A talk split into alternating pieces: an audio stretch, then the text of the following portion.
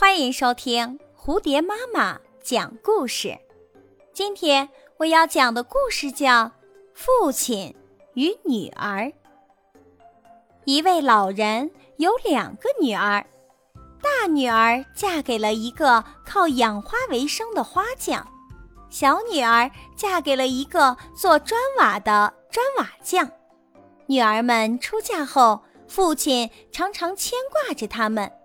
一天，天气晴朗，他来到大女儿的家里，亲切地询问女儿近来可好，还有什么不足之处。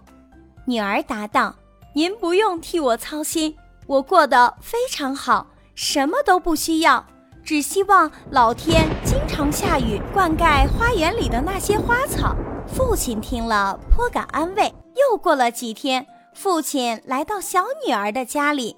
关切地询问女儿近来生活的怎么样。女儿回答说：“爸爸，您就放心吧，我什么都不缺，日子过得好好的，只盼望天天能艳阳高照，早点晒干我们做的砖瓦。”父亲听了小女儿的话，有点闷闷不乐。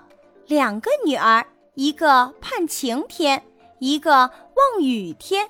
他不知道自己该盼晴天好还是望雨天好。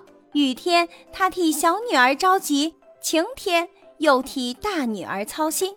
这个故事告诉我们，任何事物都是一把双刃剑，有有利的一面，必然会有不利的一面。